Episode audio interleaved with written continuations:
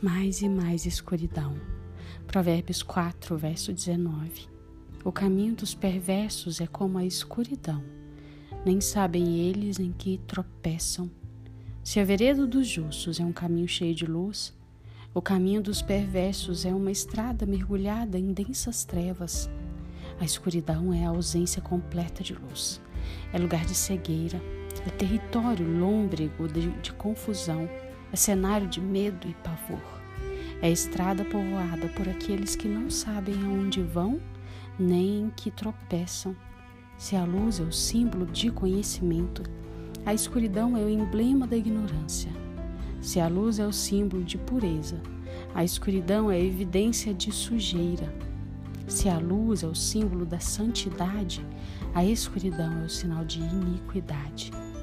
Se a luz é o símbolo do amor, a escuridão é a prova de ódio. O caminho dos perversos é como a escuridão, uma senda onde as coisas mais vergonhosas se praticam sem qualquer pudor, um trilho sinuoso que leva à morte. Os perversos caminham de solavanco em solavanco, caem aqui, tropeçam a colar e nem sabem em que tropeçam. Longe de fazerem uma caminhada ascendente rumo à glória, fazem uma descida vertiginosa rumo ao abismo. Ó caminho perigoso, ó caminhada em glória, ó triste destino. Só aqueles que amam a destruição continuam por este caminho.